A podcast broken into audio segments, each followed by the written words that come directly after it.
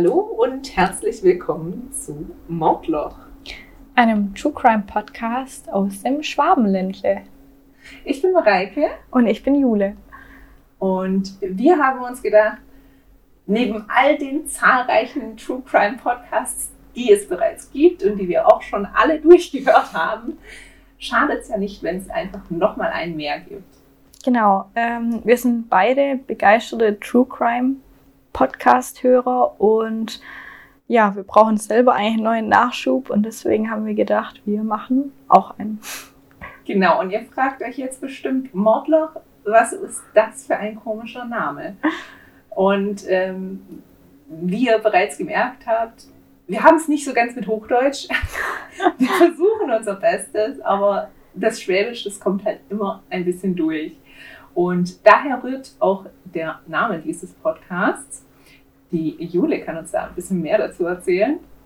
Ja, äh, das Ganze hat natürlich einen Grund.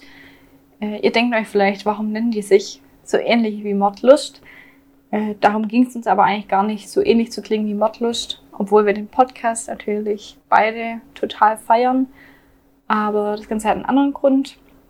Ähm, Mottloch ist eine Höhle bei uns in der näheren Umgebung, die über 4000 Meter lang ist. Und die Höhle hat auch eine Sage.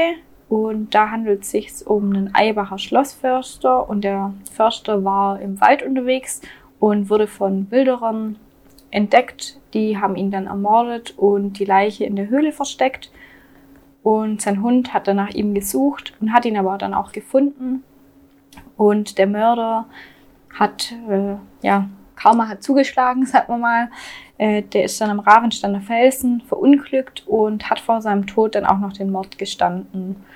Und dadurch hat die Höhle den Namen Mordloch bekommen und unser Podcast auch den Namen Mordloch. Eine sehr mysteriöse Höhle, also mit einer faszinierenden ersten True Crime Story. Wie war dieser ähm, also wie der Wahrheitsgehalt von dieser Sage ist, das können wir jetzt natürlich auch nicht mehr rekonstruieren. Aber wie es bei einer Sage halt ist, meistens hat es einen Funken Wahrheit immer dabei. Genau. Also wir haben jetzt auch noch kein richtiges Konzept. Ich hoffe, ihr seht uns das jetzt nach. Wir probieren das jetzt einfach mal aus und schauen mal, wie das läuft. Genau. Also wir möchten eigentlich das Ganze relativ spontan halten. Ähm, einer von uns wird immer den Fall vortragen und am Ende wollten wir vielleicht noch ein schwäbisches Zitat einbringen, um ein bisschen unsere Herkunft mit einspielen zu lassen, wobei wir das wahrscheinlich eh schon drin haben. Ja, ich glaube, überhören kann man das nicht. Aber vielleicht lockert das auch nochmal dann die getrübte Stimmung nach so einem genau. Fall ein bisschen auf.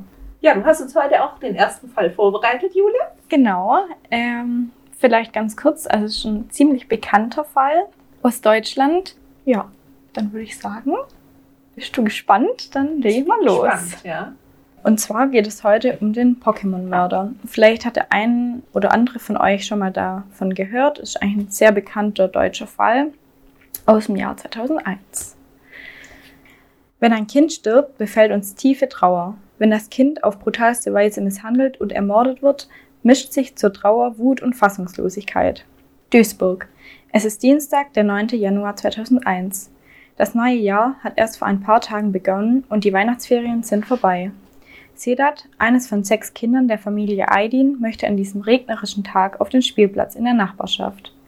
Der Neunjährige wohnt im Duisburger Stadtteil Homburg. Sedat, der das jüngste Kind der Familie ist, spielt dort oft. Der Junge ist ein begeisterter Pokémon-Fan und spielt gerne mit den Karten. Auf dem Spielplatz wird er von einem 24-jährigen Mann angesprochen. Ob er denn gerne Pokémon spiele? Ja, sehr sogar. Der Mann erklärt ihm, dass er noch eine Menge Pokémon-Karten in seiner Wohnung hat. Er braucht diese nicht mehr und er möchte sie Sedite gerne schenken. Der Junge geht daraufhin voller Vorfreude über die Pokémon-Karten mit dem Mann in seine Wohnung.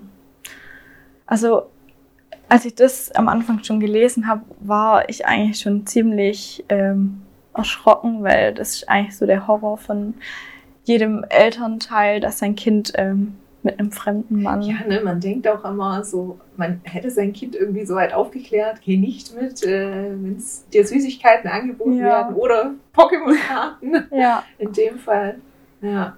Ja, also ähm, es gibt ja auch sehr viele Videos oder so drüber, dass Leute es testen, ob ihre Kinder da ja. gut drauf getrimmt sind, aber. Und normalerweise denkt man dann immer, ja, ja, die, die verstehen das, aber wenn es dann halt wirklich so. Ja, dann ist einfach die Freude über die Sache, je nachdem, was halt angeboten wird, wahrscheinlich so groß, dass sie sich dann nicht mehr so viel Gedanken drüber machen. Ja. Was der Neunjährige nicht weiß, ist, dass der Mann, der ein ehemaliger Mitschüler seines älteren Bruders ist, ihn Tage vorher schon ausgewählt hat. Vielleicht hat er sich natürlich auch gedacht, äh, ich kenne den Mann, wenn es äh, ein Mitschüler von seinem Bruder ist, aber das wissen wir natürlich nicht. Aber es könnte natürlich. Aber das heißt, er hat ihn schon äh, beobachtet gehabt oder halt zumindest hat er auch gewusst, dass er Pokémon-Karten sammelt oder hat ähm, er das ähm, dann einfach so also, ausgeschlossen, weil ähm, er da saß und Ja, also ich denke mal, ähm, also es stimmt auf jeden Fall, dass er ihn Tage vorher schon ausgewählt hat und oder ihn beobachtet hat und die haben ja zusammen auch in der gleichen Nachbarschaft gewohnt. Wahrscheinlich hat er dann auch mitbekommen, dass er auf Pokémon-Karten steht. Mhm. Was ja in der Zeit, glaube ich, hat jeder mit ja, Pokémon-Karten. Tatsächlich hatte sogar ich ein Pokémon-Kartenalbum. Echt? Ja. Also man muss ja. dazu sagen, ich bin ein bisschen älter als die Jule. ja, fast elf Jahre. genau. Ähm, deswegen, vielleicht sind wir manchmal in unterschiedlichen Zeiten unterwegs. aber, ja, aber zu meiner Zeit war das wirklich ein Ding, ja. Also in meiner Grundschulzeit war das auf jeden Fall auch noch in, aber da ich denke, dann wahrscheinlich schon wieder ein ja, Retro. Ja. Aber es, ich glaube, danach ist es ziemlich schnell abgeflacht. Dann kamen ja die ganzen FIFA-Karten eigentlich. Okay, vielleicht kommen wir wieder zurück. genau, seinen Plan hatte er kurz nach Silvester seiner Freundin gebeichtet. Der Mann heißt Oliver S., ist ein arbeitsloser Aushilfskoch und wohnt in der Nachbarschaft. Als die beiden in der Wohnung angekommen sind, schaut Oliver S. erst gar nicht nach den Karten. Er geht auch sehr dazu und erdrosselt ihn. Als der Junge tot ist, vergeht er sich an der Leiche mit seiner 18-jährigen Freundin Jessica V. Mit seiner Freundin? Ja, also das fand ich auch nochmal äh, sehr grausam.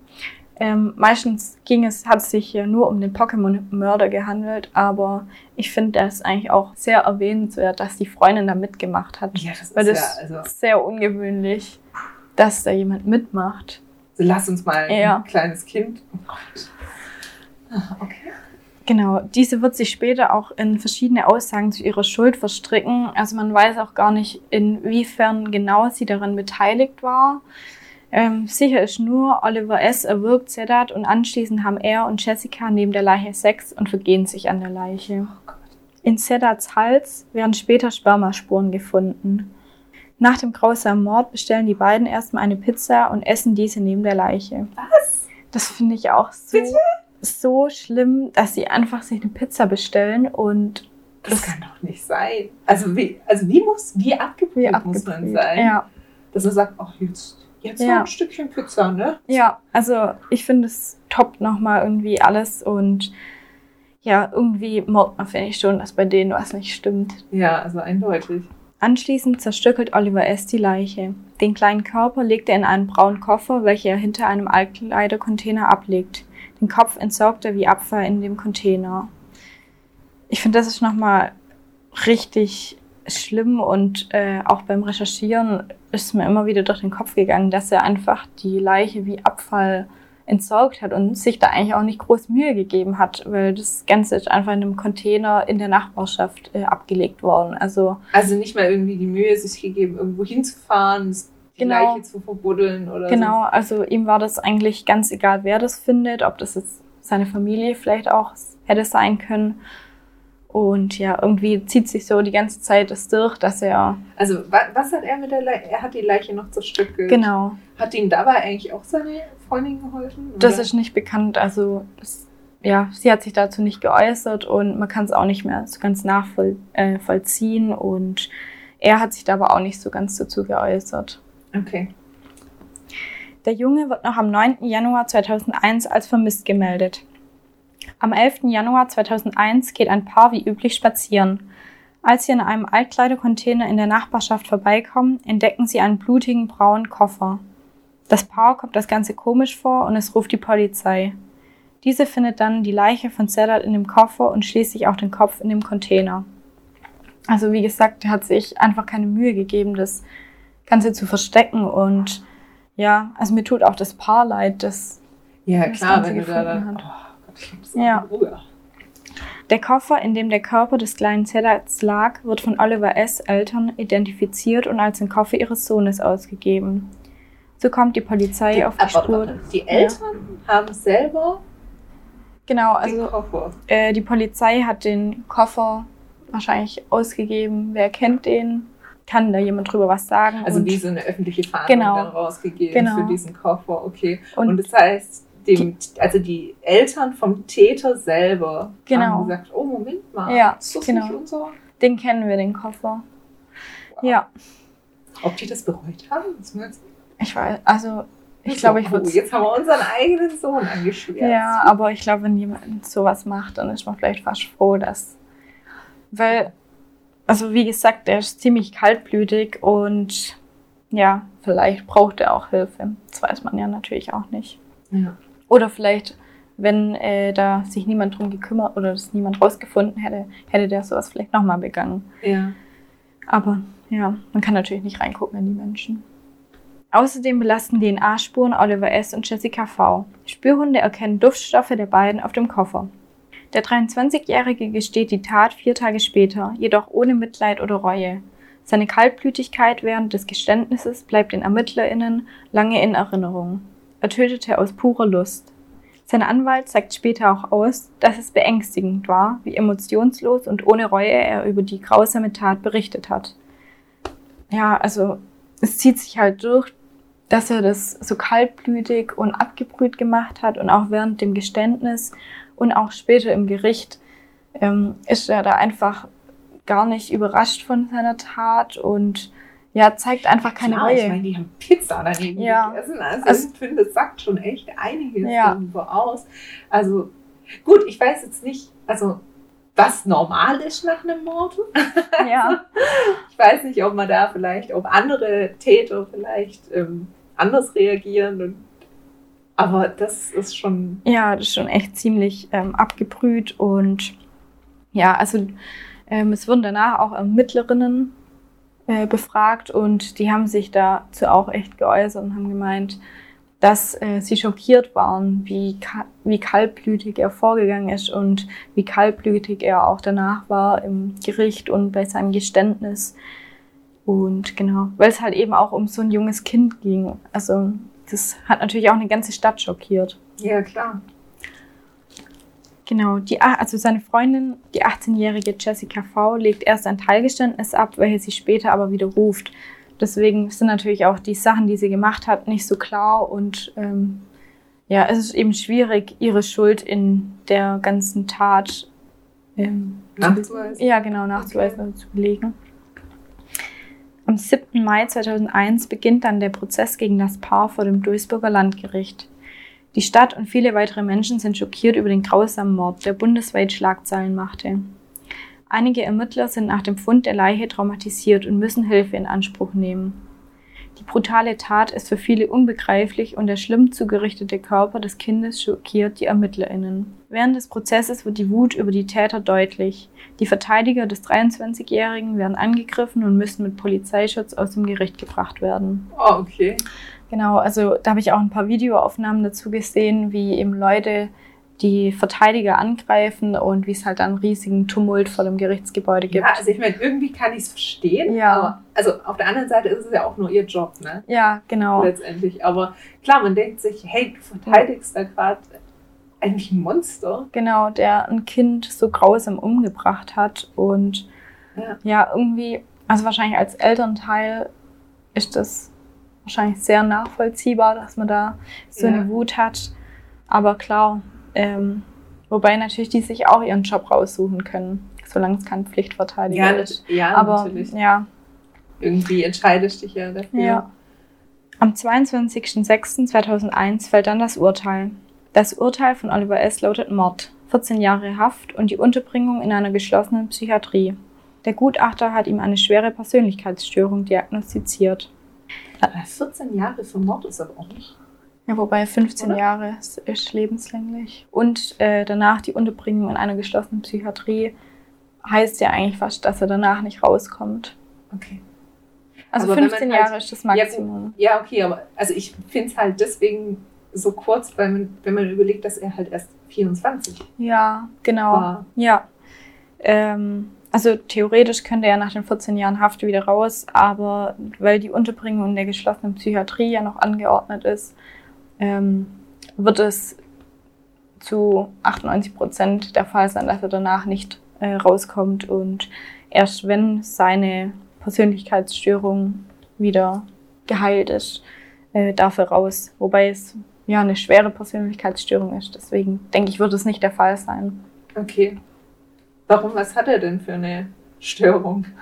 Also hat man das dann festgestellt? Genau, ähm, da gab es einen Gutachter und der hat bei ihm eine schizoide Persönlichkeitsstruktur und einen erheblichen Entwicklungsrückstand festgestellt. Okay. Ähm, vielleicht kurz zur Erklärung, was ist eine schizoide Persönlichkeitsstruktur? Also wie gesagt, wir sind auch keine Psychologen. Ähm, wir haben das Ganze natürlich auch nur recherchiert, aber ähm, meistens ist es bei einer schizoiden Persönlichkeitsstruktur so, dass es die Auflösung von sozialen Beziehungen und das allgemeine Desinteresse an sozialen Be Beziehungen hervorruft. Ähm, die Person hat eine begrenzte Anzahl von Emotionen, also sie kapselt sich von ihrer Außenwelt ab. Okay. Ähm, genau, und sie sind auch ähm, unfähig, Beziehungen aufzubauen. Naja, aber eine Freundin scheint ja zu Ja, haben. das dachte ich dann auch. Hm. Aber ähm, ja, wahrscheinlich hat er die schon sehr lange gekannt oder Hat, also, was weiß man eigentlich über die? Hat die Ähm, auch irgendwie also sie hat auch einen äh, erheblichen Entwicklungsrückstand.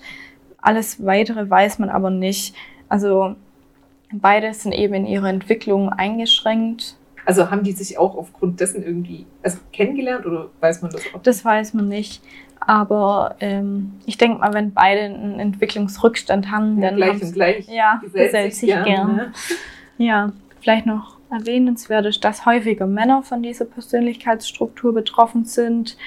Und ähm, ja, sie haben keine engen Freunde, kapseln sich mehr und mehr ab und äh, haben eigentlich nur Hobbys, die ja ohne Interaktion mit anderen äh, durchgeführt werden können, wie vielleicht Computerspiele. Außerdem scheint es, dass die Patienten ähm, es nicht kümmert, was andere von ihnen denken, was vielleicht auch zu dieser Kaltblütigkeit passt. Also Mhm. ja, sie haben weniger Emotionen und es ist ihnen eigentlich egal, was die anderen von ihnen denken. Was hat sie dann eigentlich bekommen? Ja, genau. Also Jessica V. wurde wegen der Schänd- Schändigung und Beseitigung der Leiche zu sechseinhalb Jahren Jugendgefängnis verurteilt. Bei ihr stellte der Gutachter, wie eben gerade gesagt, auch erhebliche Entwicklungsdefizite fest und sie sei auch unfähig, auf andere und ihr Inneres emotional zu reagieren. Also sie Okay. hat auch irgendwie ein bisschen Knacks mit Aber- ihren Emotionen. Die, äh, das heißt, sie wurde noch nach Jugendstrafe Genau, weil sie 18 bestraft. war zu dem Zeitpunkt, was ja meistens so ist. Das stimmt. Ist da was bekannt, was danach aus ihr geworden ist? Äh, also Jessica V ist heute wieder auf freiem Fuß. Ähm, ich glaube aber auch unter anderem Namen, weil die Tat war ja so bekannt, dass es wahrscheinlich nicht vom Vorteil wäre, wenn bekannt ist, wo Ja. sie wohnt. ja. Ähm, ja, von Oliver S. weiß man eigentlich seitdem nicht mehr viel. Man weiß eigentlich nur, dass sie in einer forensischen Klinik lebt und in einer Werkstatt arbeitet, aber wann er rauskommt und ja. Aber theoretisch seine ähm, lebenslange Haftstrafe hat er eigentlich jetzt. Genau. Die ist schon vorbei, abgesagt? genau. Aber äh, die Unterbringung in der Ja. Psychiatrie ist immer noch. Okay. Was, was weiß man denn über Oliver S. selber? Also, Ähm, du meinst für ein Kindheit. Ja, genau. ja. Wie wird man so? ja, also bei seiner Geburt hat Oliver S. zu wenig Sauerstoff bekommen und seine Sprache und Bewegung waren dadurch gestört. Vielleicht kommt daher auch der äh, erhebliche Entwicklungsrückstand. Ja, von seinen Mitschülern wurde er auch wegen seiner gekrümmten Wirbelsäule gehänselt, also so nach Quasimodo. Okay.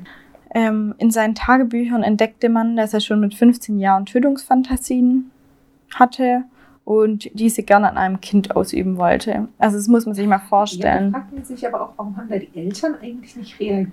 Ja, also es ist bekannt, dass seine Eltern äh, auch im Alter von 15 Jahren äh, Bilder bei ihm im Zimmer entdeckt haben, bei dem er andere Kinder ähm, mit seinen Nägeln die Hälse aufgekratzt hat. Und die sind dann auch, ja, die sind dann auch mit ihm zu einem Arzt, doch dieser hat das Ganze dann nur auf eine pubertäre Phase geschoben. Okay, also das heißt, es ist auch irgendwie so vielleicht so ein ganz kleines bisschen Schuld von dem Arzt, der denkt, ach. Ja, also ich muss sagen, ich finde es eine komische pubertäre Phase, wenn man mit seinen Nägeln auf Bildern irgendwie die Hälse aufkratzt.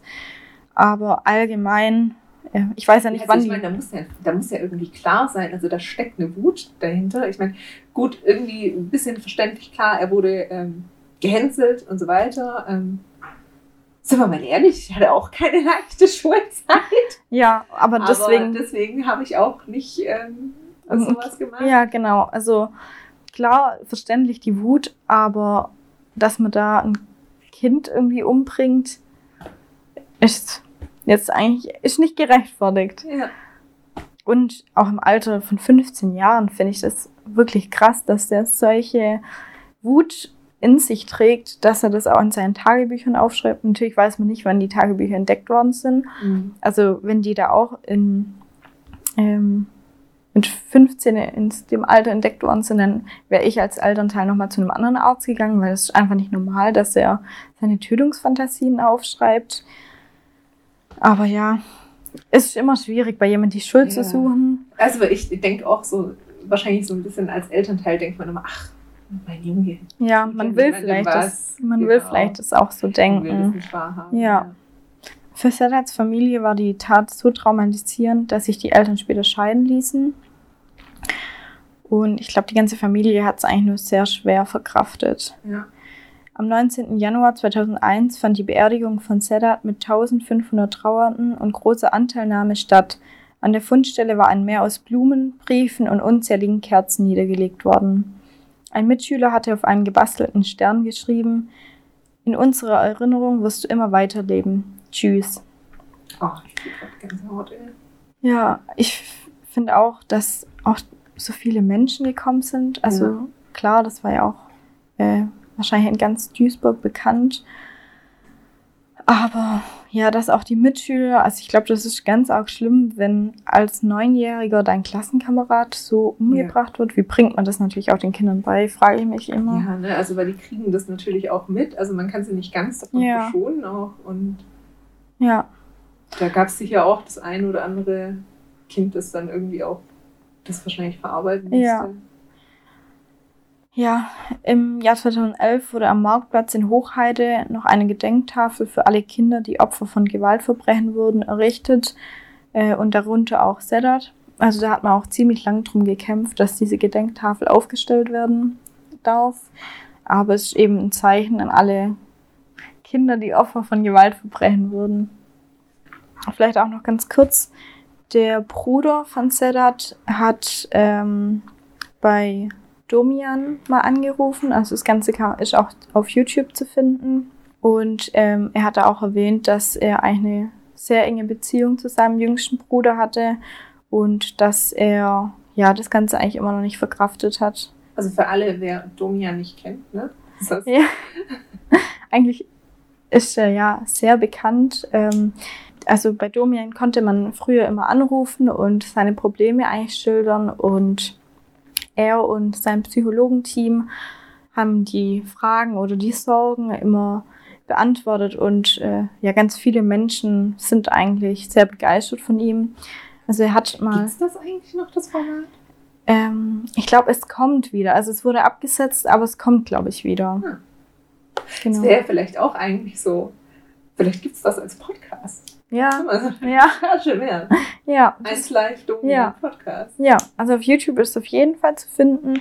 Viele Folgen von ihm, aber ja, vielleicht als Podcast wäre es natürlich nochmal besser, weil über YouTube immer Ja. das Ganze laufen zu lassen. Okay, aber was hat der Bruder dann nochmal gesagt?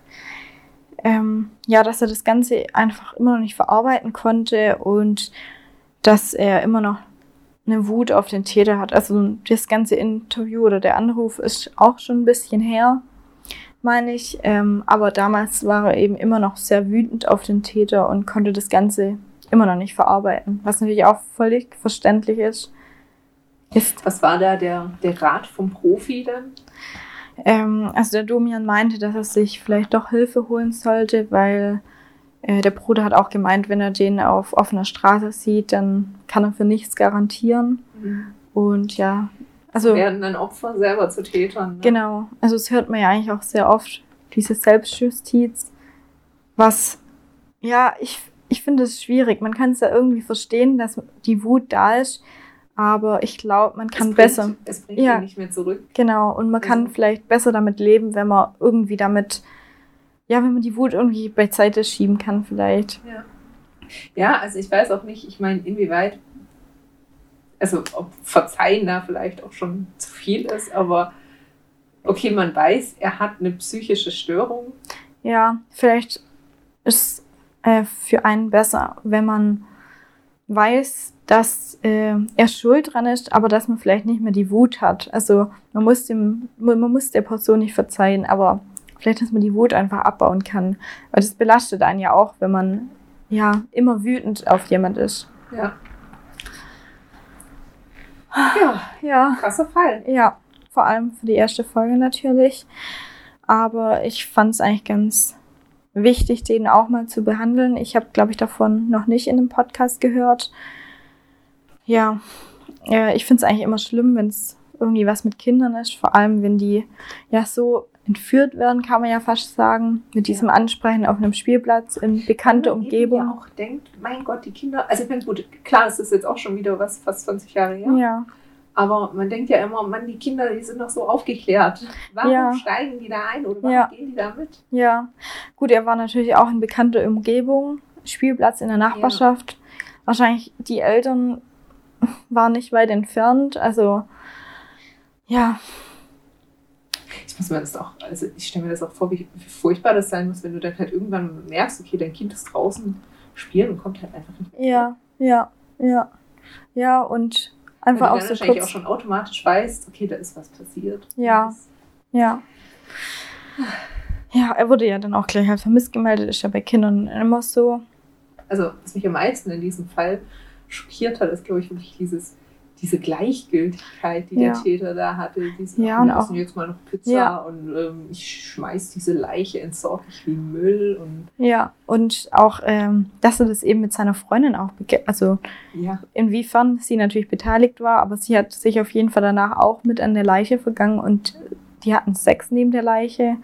Also das ist Das, ja, finde ich, ist schon nochmal ein ganz spezielles Muster, das nicht oft auftaucht, dass da, Ja, vor allem, also man muss ja mal überlegen, ähm, er muss das ja gestanden haben. dass Ja. Da, weil woher sollten die ErmittlerInnen das sonst wissen, ja, dass die da Sex neben der Leiche Ja.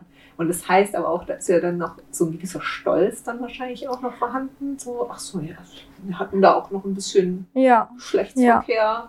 ja, auf jeden Fall ist ihm völlig egal, was die Leute über ihn denken, weil wenn man sowas eigentlich erzählt, dann ist ja eigentlich gleich klar, was das äh, für eine Person sein muss, dass sie so kaltblütig. Ja, vielleicht ähm, am Ende noch ein bisschen was zur Auflockerung. Ja, bitte, gib, gib uns noch was zur Auflockerung. Ja, äh, also ein schwäbisches Zitat. Ähm, mal gucken, wie wir es dann im Verlauf der Folgen machen. Also einer von uns wird es einfach vortragen. Ähm, mal schauen, ob ihr es überhaupt versteht. Und zwar geht es so. Ein Dommer fällt bloß auf, wenn ihm ein Gescheiter vorkommt. Ah, Das wäre doch jetzt mal ein Rätsel an die Zuhörer, ob man das entziffern kann. Genau. Ähm, ja, ich würde sagen, die Auflösung gibt es einfach in der nächsten Folge. Und ja, bis dahin könnt ihr ja vielleicht mal in den Kommentaren auf unserem Instagram-Account mordloch-podcast das Ganze vielleicht mal erraten. Wir haben auf jeden Fall noch nicht so viel auf unserem Instagram-Account, aber ja, vielleicht können wir auch ein paar Bilder von der Verhandlung äh, noch posten oder von dem Täter an sich. Äh, mal gucken, was ich da vielleicht noch Ja, finden also ich glaube, ich habe da ein Bild im Kopf, und es war so ein Blondie. Ja, ganz ja, unscheinbarer. ja. Aber ich finde, man hat es auch schon ein bisschen so in den Augen gesehen, dass es so gleichgültig war während der Gerichtsverhandlung. Ja, war eine nette erste Folge.